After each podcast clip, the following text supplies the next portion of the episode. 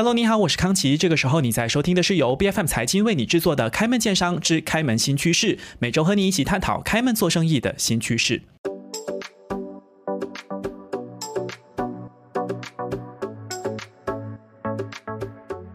今年的七月二十一号到二十三号呢，其实，在首都吉隆坡原本是有举办了一场叫做 Good Vibes 音乐节的活动，可是殊不知才刚刚过去一天的时间，就因为这个受邀的乐团之一 The Nineteen Seventy Five 主唱马修西利在表演的时候呢，公开批评马来西亚政府打压同性恋群体，甚至公然跟男贝斯手接吻，最终就导致了连锁反应哦。那么 Good Vibes 也在这个数字通讯部长法米的指示下呢，被勒令取消剩余两天的演出。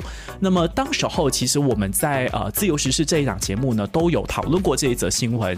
但是我们今天就请来了 Law and Partners 的资深律师 Eloise 陈巧瑜，要来好好的聊一聊这个事发之后呢，其实有很多人都对于小商小贩打抱不平，就说：那你现在勒令取消了这场活动，小商小贩都亏本了，这些饮料、食物，甚至是一些周边产品都准备好了，我们要找谁来索赔？这些小商小贩的权益要怎么去维护？那我们究竟可以如何在类似的事件发生之后，呃，让这个小商小贩能够有一个渠道去索讨赔偿呢？今天要回答这一道问题的是 Law and Partners 的资深律师 Eloise 陈巧瑜，欢迎你。好，啊，听众好，康熙好。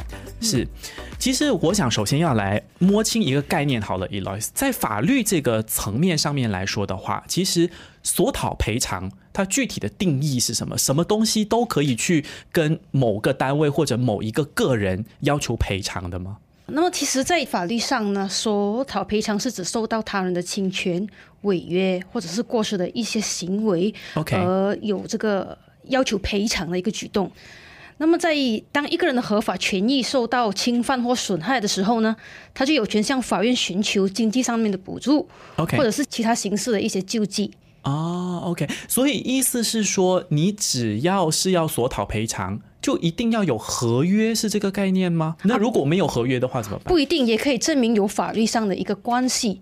哦啊，如果对方是有这样的法律责任的话，那么如果你可以证明他有疏忽或者是一些过失，你也是可以寻求法律的途径要求赔偿。嗯哼，然后赔偿的这个来源不一定是所谓的这个组织单位或者个人，你也可以是法院去赔钱给你这样子的意思，就是他可能给你补助还是什么？刚才 Eloise 有提到，啊，法院是指定了指定责任方要做出这样的赔偿，但法院本身是不会做出赔偿的。OK，所以无论如何一定会有一个责任方被裁定出来，这样子的意思。没。错没错。那在怎么样的一个情况之下，或者说你需要具备怎样的条件？因为所谓的侵权，所谓的这个权益被侵害，也是你可能各执一词嘛。就我觉得我的这个权益被受到侵害，对方可能不这么认为。那有没有哪一些具体的条件是我需要去符合的，我才能够跟比如说一个活动的主办方，或者是我租赁的这个业主去索讨赔偿呢？嗯那基本上是有四个呃比较基本的一些主要条件哦。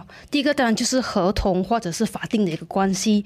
那么比如说商家好了，商家与主办活动主办方或者是业主等等呢，都至少有存在存在一个书面上或者是口头上的一个合同关系。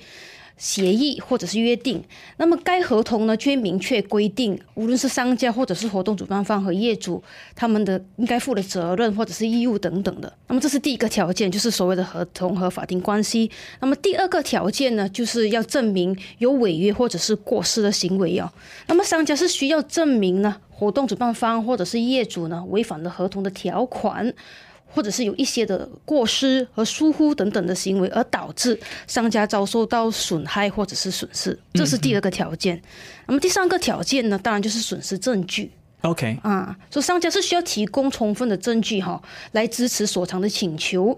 这可能包括啊、合同本身，嗯口头上的协议也好，收据啊、照片、视频、证人证词等等的哈，这些可以证明损失的大小和与啊、活动主办方的一些关联。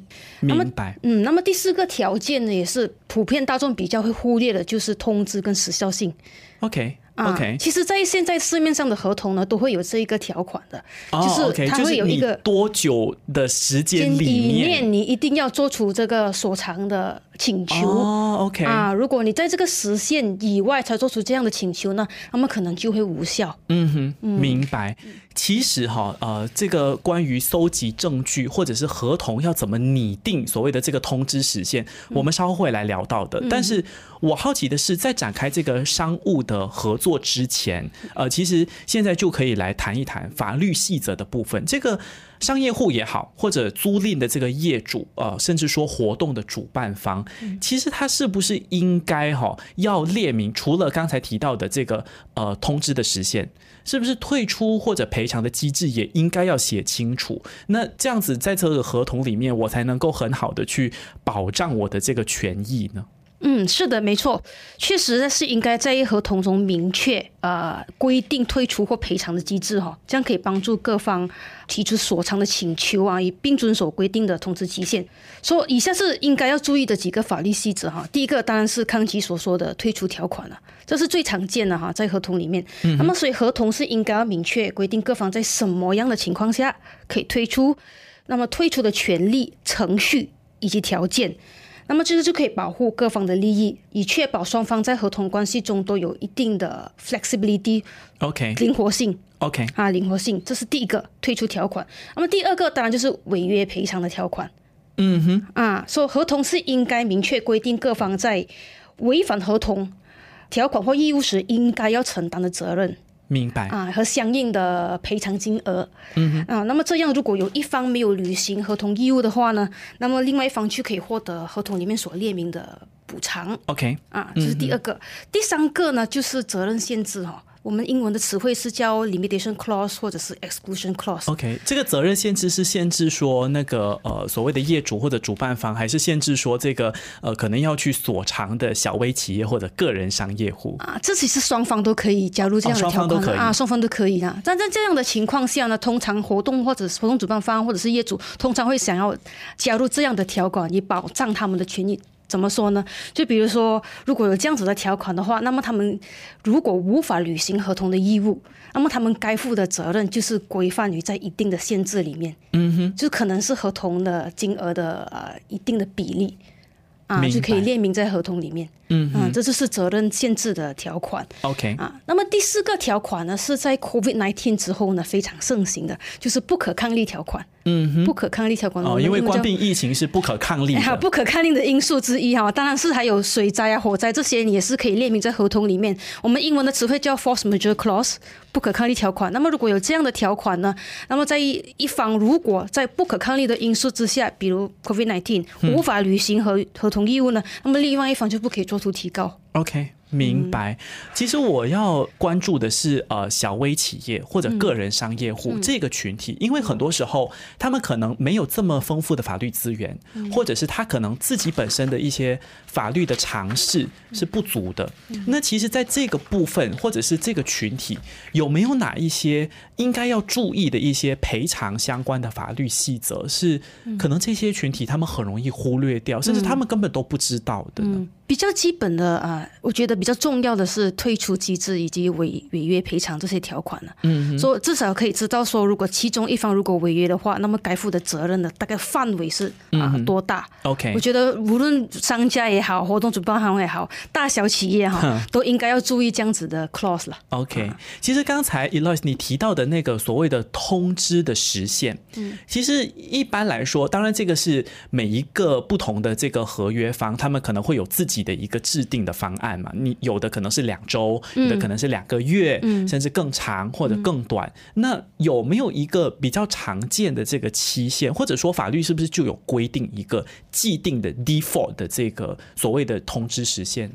其实法律是没有规定的，而且这个是就个案而言的。嗯啊，所以每个案件应就交易本身的 nature 来决定到底这个通知期限应该是多少。哦，所以这个是一定要一定要念好这个呃合同才去签，知道很多的这个细则。那接下来就要来谈谈关于这个金额的部分。刚才我们有谈到嘛，就是说这个法院他一定会裁定一个责任方，但是这个金额应该是通常是怎么样的额度呢？我比如说我在你这场活动，嗯，Let's say 这个 Good Vibes 的音乐节，小商小贩亏了五万令吉好了，我可以拿完五万令吉的这个赔款吗？吗？那如果我的这个损失是一百万令吉，这个数目说大不大，说小不小的，那我是不是也可以获得全额的赔偿？一般这个额度怎么去决定的呢？OK，这样决这个所谓的索赔的额度哈，法院还看几个点啊，三四个点。第一个最重要的点就是合同本身，或者是可能啊法定的一些关系哈。所以比如说合同如果本身已经有列明了，如果违约的话，或者是无法履行义务，应该是赔偿多少，那么通常法院就会根据这个合同里面所列明的额度来做出判决。嗯哼，啊，那么你当然也是可以通过一些如果没有合同的情况下哈，当然你是可以通过一些案例，一些案例去帮助法官。去决定说哦，在这样同类型的案例当中，那么其实是可以得到怎样的一个额度？明白，啊。因为好像很多的法律其实它都是基于过往的案例来制定这个法条的嘛，对不对？对对，明白。没错。啊。除了这个之外呢，还有这就是实际损失哈。实际损失就是啊，商家本身他们可能已经花出去的费用，嗯。啊，甚至是可以医疗费用啊、律师费用等等的，这些都是基本的花费。嗯。啊，就好像比如说康琪刚才说的，如果啊商家本身已经花了五万块钱，可能买一些产品啊、一些推销品，它的成本。它的成本，那么这些就是属于实际损失。OK，啊明白。然后包括什么律师费，加加总总起来，可能我的总数是呃十万令吉，嗯，那你可能就真的得赔十万令吉。对，没错。嗯嗯，明白。其实有没有一个上限？比如说像我刚才提，你可以赔全额五万、十万，他可能整个赔偿是一百万、一亿，那这个法律上面是不是有一些上限？他可能说，哇，两亿，呃，你也可能赔不了，那你申请破产吧，那我我也不让你赔了，会不会有这样的情形？嗯，其实，在交易当中呢，法定是不会有设下这样的上限或下限 OK，、啊，所以法院是不会主动设这样的上限或下限的。嗯嗯，啊，所以如果你是赔得起，你就把它赔掉；如果你赔不起，那你就可能要申面临请。破产 OK，啊，可能面临破产。其实除了破产以外，有没有其他的刑罚呢？比如说，法院会觉得说你的这个罪名啊，它太严重了，这个赔偿已经不够了，那我可能还需要有加诸其他的刑罚，会有这样的情况吗？其实，嗯，刑罚，比如说坐牢啊、面临坐牢等等的哈，那么这些如果所谓的刑罚呢，其实是要涉及到啊刑事刑事责任的。OK 啊，刑事责任，所以要严重的过失、严重的违法行为，那么才会面临啊刑事的责任哈。那么当然，除了呃 bankruptcy 的我们所谓的破产之外，其实嗯法律上还有很多其他执行的程序。OK，比如啊，比？如说你可以去，如果你有了这个法令，嗯那么法令是啊、支持你的主张的，就是说他已经判定说责任方是要赔偿你这样的一笔金额，比如说一个 million 好了，嗯啊，那么可是那个对方可能无法偿还，那么你就可以去他的家。啊，收集他的那些我们叫 seize and seize seize and sell OK，就啊抵押嘛。对对，哦就可以去他的家收集他的他的那些 assets，那么就可以卖掉来 cover 这个金额的，嗯嗯，明白。这是其中一种啊。好，嗯，那其实我们了解完赔偿的一个大概的这个呃概念之后，接下来可能要请呃这个 Eloise 给我们一些干货好了，因为我相信很多听节目的朋友就会想说，这些呃赔偿的条款啦、机制啦，我们都懂。但是我们好奇的是，我们可以怎样得到赔偿？有哪一些流程？我们先讲法律层面上面的。如果我真的要去采取这个法律的行为，或者是这个诉讼的动作的话，其实具体有哪一些流程？Eloy 是可以把它，比如说列下来说，第一步你要怎么做，第二步你要怎么做这样的吗？嗯嗯，可以的。啊、第一步呢，当然最基本的就是先收集证据哦、因为如果没有任何的证据呢，作为律师的我们也无法啊、建议你下一步该怎么做，所以这是基本的第一步骤。第二个步骤呢，收集完证据之后呢，就是通知对方哦。其实，在接触律师之前呢，那无论是商家、个人或者是企业等等呢，你们就可以因你们所拥有的证据呢，去通知对方，就是被索偿方。可以通知被索偿方你的依据，跟你想要索偿的金额。那么第三个步骤呢，对方可啊双方可能就会进行一个协商或商议，哦，可能会达到一个共识啊。那么当然，如果协商跟啊协议无法达成共识的话呢，那没办法就要提出诉讼。啊，那么这是第四个步骤，就是要提起诉讼了。那么提起诉讼呢，索偿方或者是被索偿方呢，就可以有机会陈述自己的观点的。所以不是说索偿方说什么，法院就接受什么，被索偿方也是有呃根据自己的一些论点或者是证据来告诉法庭说，诶，为什么我不应该被索偿？下一个步骤呢，就是法院的审理。嗯，那么法庭当然是会根据双方的证据啊、法律的论点啊，更多法院会看的其实是同类型的案例。OK，啊，如果没有，如果合同没有列明，其实在很多的情况下，可能合同并没有列明双方的责任哈，所以法庭就会经过同类型的案例去判定说，到底谁应该负什么样的责任，跟相应的金额。明白。嗯，其实 Eloise 刚才你有提到说，双方可以先做协商，嗯，意思就是说。庭外和解也是一个可行的方案，而且透过庭外和解，我也是有机会得到我应得的赔偿的。是的，没错。OK，、所以不一定凡事都要对簿公堂。对对对对，嗯哼，明白。其实谈完这个部分哈，也要来谈一谈，有没有可能就是说前面的这些篇幅，我们都是讲一些民间的市场当中的单位跟组织，很简单嘛，反正我要告一家公司，我有这个资金，我可以把它告到法庭上面去。但是比如说我们说这个 Good Vibes 音乐节好了，它是由这个数字通讯部下令要取消的，那我是小商小贩哦、手无缚鸡之力，我怎么可能去告政府？可能很多的小商小贩有这样子的一个概念或者想法，其实这个想法是对的吗？民间是不是真的不能够向政府或者官方的机构去提出告诉？呃，其实民间哈，无论企业大小，你有钱或没有钱哈，你都可以向法院、政府或者是一些官方机构提出诉讼的。哦，所以包括是你独自一人，你都可以去告。可以，可以是，所以你们是拥有相等的权益的，相等的权益。当然，你要有理由、法律的根据和证据来证明说政府机构或者是一些官方机构是有做错什么事情。当然，你是可以做出提告啊，只是这个方面呢，可能就啊、不能由个人本身去做出通知啊是需要法律法律师的帮助。嗯，怎么说呢？因为嗯、政府或者是官方机构通常有一定的豁免权。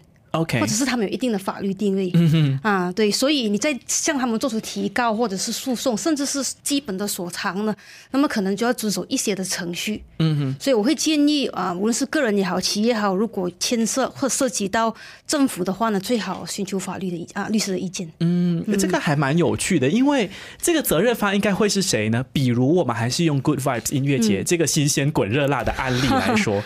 我是要控告呃这个部长法米本身，还是我要控告的是这个数字通讯部呢？数字通讯部它是一个联邦部门，那我控告它是由谁来面控呢？你你明白我的意思吗？那这个责任方又是怎么划定的？啊，那么其实当然，在这个就是个案件的 Go Vice Again 哦，啊，其实商贩是有两个选择，第一个就是控告活动主办方了，业主。那么第二个当然是他们如果有依据的话，那么是可以提告政府的。那么政府是提告那个所谓的部门。通讯部部门，那么每一个政府部门呢，其实在面临法律的诉讼呢，他们都会有一个 Federal Counsel 的，嗯哼，就是他们有一个我们所谓的政府的律师团队，嗯，啊，他们去帮政府的任何一个部门，如果面临这样子的提的诉讼，他们会有这些律师来啊回答。明白。啊其实 Eloise 你提到很关键的一点，就是小商小贩，其实还是拿 Good Vibes 的案例的话，你可以对活动主办方提出索讨赔偿的这个请求，但是问题在于，呃，可能这个主办方他就会说。我也不想要取消的，是政府说叫我取消的嘛？我收到这个指令，我能够不服从吗？嗯那这个状况之下，其实主办方是不是依然承担这个赔偿的责任呢？OK，那个就要看法院的判定了哈。当然，作为商商小商小贩的角度呢，他们有直接关系的其实不是政府，嗯哼，其实他们直接关系可能是合同啊，是主办方、主啊，主办方，所以主办方，所以他们要提高的肯定要回答这个责任的方面，当然责任方是在于活动主办方。嗯哼，那么活动主办方如果他们因为无法履行合同的义务而面临这样的诉讼呢，当然他们是也可以提高政府。嗯，说因为政府的一些过失或者是一些政策不当，嗯，而导致他必须面临这些诉讼。啊、环环相扣啦。哈 OK，哈其实刚才 Eloise 你提到一个，我觉得它是一个灰色地带，你也可以更正我，如果我的理解是错的，因为你刚才提到不可抗力的这个因素，包括官兵疫情、水灾、火灾。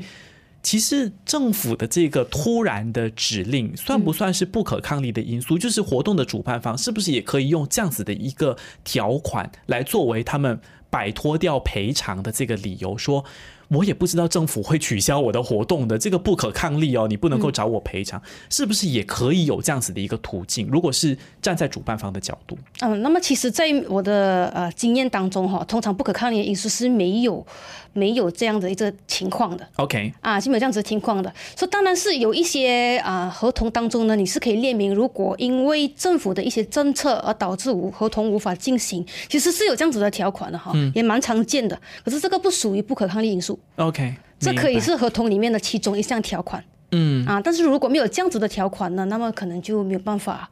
OK，、啊了解。那按照 Eloise 你说你过往的经验，我就要来谈一谈有没有哪一些。呃，实际的这个所长的案例，包括你刚才也提到说，可能法院的判决很多时候都是看过往的案例嘛。有没有哪一些实际的案例是你能够提供给正在收听的朋友作为参考的？就是说，以后假设我作为商贩，我作为这个商业户，我要所偿的话，这些案例其实它是蛮有名的，我可以作为参考，说我可以怎么做，或者我可以索讨多少的赔偿。那么我给一个比较啊相近的一个案例哈 OK 是之前二零一九年呢是有一个 K-pop 的演唱会，嗯那么那时候邀请的嘉宾是有少女时代、Tiffany 啊、Icon 啊、J 的这些的。OK 但是那场演唱会其实最终被取消了。嗯哼，啊，为什么哈？这是牵扯到一些诉讼，那么这个诉讼呢，马来西亚报纸其实也有刊登的。啊，那是 Livescape Livescape 啊啊提高 World Wonder Fest。OK，啊，Livescape 其实是马来西亚的一个活动主办方的一个 event organizer。嗯哼，那么 World Wonder 呢，就是 K-pop 的制作公司。嗯，K-pop 制作公司。那么其实根据那个合同呢，那个 World Wonder Fest 呢，其实是要承担跟支付所有 K-pop 明星歌星来马开唱的所有的费用哦，OK，啊。但是因为他们没有支付，嗯哼，而导致到这个演唱会不能进行，所以 Livescape 最终就终止了这个合约跟取消了这个演唱会哈。嗯哼，那么那时候在这个这件这个案件的关键是在于呢，当演唱会已经定档之后呢，到底 Livescape 突然终止合约、取消演唱会，那么这样的举动是否合法？哼，啊，是否有效哈？那么在这个案件呢，法法院是判定说呢，其实是有效跟合法的。嗯，所以这牵涉到一个法律问题哈。当其中一方如果违反了合同啊合同条款，那么另外一方是否也可以不履行、不继续履行合同的义务哈？那么这个答案是可以的，OK，答案是可以的。所以当如果你可以也不需要先经过法院的判决。对，OK，对，也不需要经过法院判决。所以，如果你可以证明是因为对方先违约而导致你你本身无法履行这个合同义务的话，那么你就可以终止并要求赔偿。嗯哼，嗯，明白要求赔。偿。其实 Eloise，你一直提到说，如果你可以证明，所以我们之前就谈到说，你要有证据嘛。嗯，这个搜证的过程，你也不像是我们之前谈过的什么职场性骚扰之类的，就是一些刑事罪案，你很容易搜证。这个商业方面的纠纷，关于所偿这个方面，我要怎么搜集证据？怎样才算是证据？合同是一个，但除了合同以外呢？因为小商小贩他不一定有签订合同的呀。对对，嗯所以我觉得最重要、最重要要证明的呢，就是你与被索偿方之间的关系。OK，这可以是通过合同、通过口头上、通过可能 WhatsApp、WeChat 这些，其实这些证据法院都会接受的。OK，只要你可以证明说你跟对方有这样的一个关系啊，证明了第一点关系就可以吗？就啊，这是第一点。哦第二 OK 第二点呢，就是要证明有违约或者是呃疏忽过失的情况啊。那么这些呢，当然是你可以提供一些文件，你所所有的文件给或者是图片啊什么等等的给律师去看了哈。比如说我采购了什么东西，或者我准备了什么东西，对这些收据啊，嗯啊，可能一些财务记录，你的 bank statements 啊，你有这样子的支出，或者是因为这样子你的支出、你的收入减少了，这些等等都可以的。但是很多很多普遍的大众可能不明白，什么证据证据重要，嗯，什么证据有用嗯啊，甚至是否这些证据是合法得来的。，OK，、啊那有什么样证据是呃有效的、重要的、有用的，而且是合法得来？有没有一些例子？我先说一些不合法的吧，可能大家不知道哈。哦，比较好排除是吗？啊，比较好排除。我是给个例子啊，现在无人飞机是非常流行哈。嗯啊，大家都以为呢，只要有一架无人飞机，你就可以到处拍摄、到处收集图片、视频啊。当然，当然，如果你进入私人的范围呢，就算你获得了那个照片，那么这样的照片也是无法作为呈堂的证据的。嗯哼，啊，所以当你在想要收证的时候，可能你可以先寻求律师的意见了。嗯哼，啊，因为我们可以教你战略，应该要怎么样去收集证据。什么样的证据有效？OK，什么样的证据没有用？嗯，这个也是是个案决定咯。这样听下来，其实也不一定是有一个统一的清单，说你按照这样搜证就对了，是是可以这样。是没有这样子啊，没有这样子的清单啊。嗯，其实关于这个所长的法律纠纷呢，要搜证啊，或者是各方面很多的细节，你还是要回归到个案，然后你要回归到法律的这个咨商咨询的部分。可是我最后还想要问一问 Eloy，你有没有哪？哪一些细节或者是建议，你可以提醒或者是提供给我们的这个正在收听的朋友，就是如果要锁长的话，我有怎么样的一些小技巧，我可以呃提升我的赢面哈，就是让我的这个锁长的诉讼可以更容易胜出，然后得到我应得的赔偿。有没有这样的小技巧是你可以过两招给我们？我我觉得是可以利用媒体哈。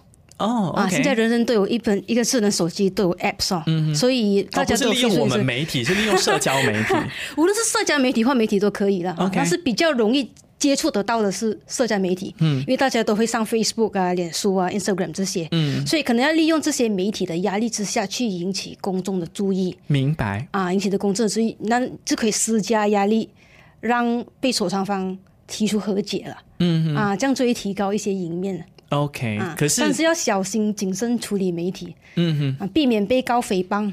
明白，可是一定都是要经过法律方面的咨询吗？如果是我个人或者是我的这家公司自己去所长的话，其实会不会呃，就赢面可能会比较小？毕竟它可能是商业的纠纷。嗯，你你的建议是什么？其实啊，商家本身自己也是可以做出所长，不一定要通过律师。嗯，啊，这这其实不影响赢面的。OK，影响赢面的是你的你的。证据啊什么的，嗯，就是你有这方面的知识，你觉得够齐全，你有把握，你就可以自己来。对，没错。嗯嗯，当然，我们最终呢，还是啊，一切跟法律或者是跟专业相关的，你还是得要回归到法律或者专业相关的这个咨询。我们今天非常谢谢 Law and Partners 资深律师 Eloise 陈巧瑜来到节目当中，谢谢你。好，谢谢，谢谢康琪。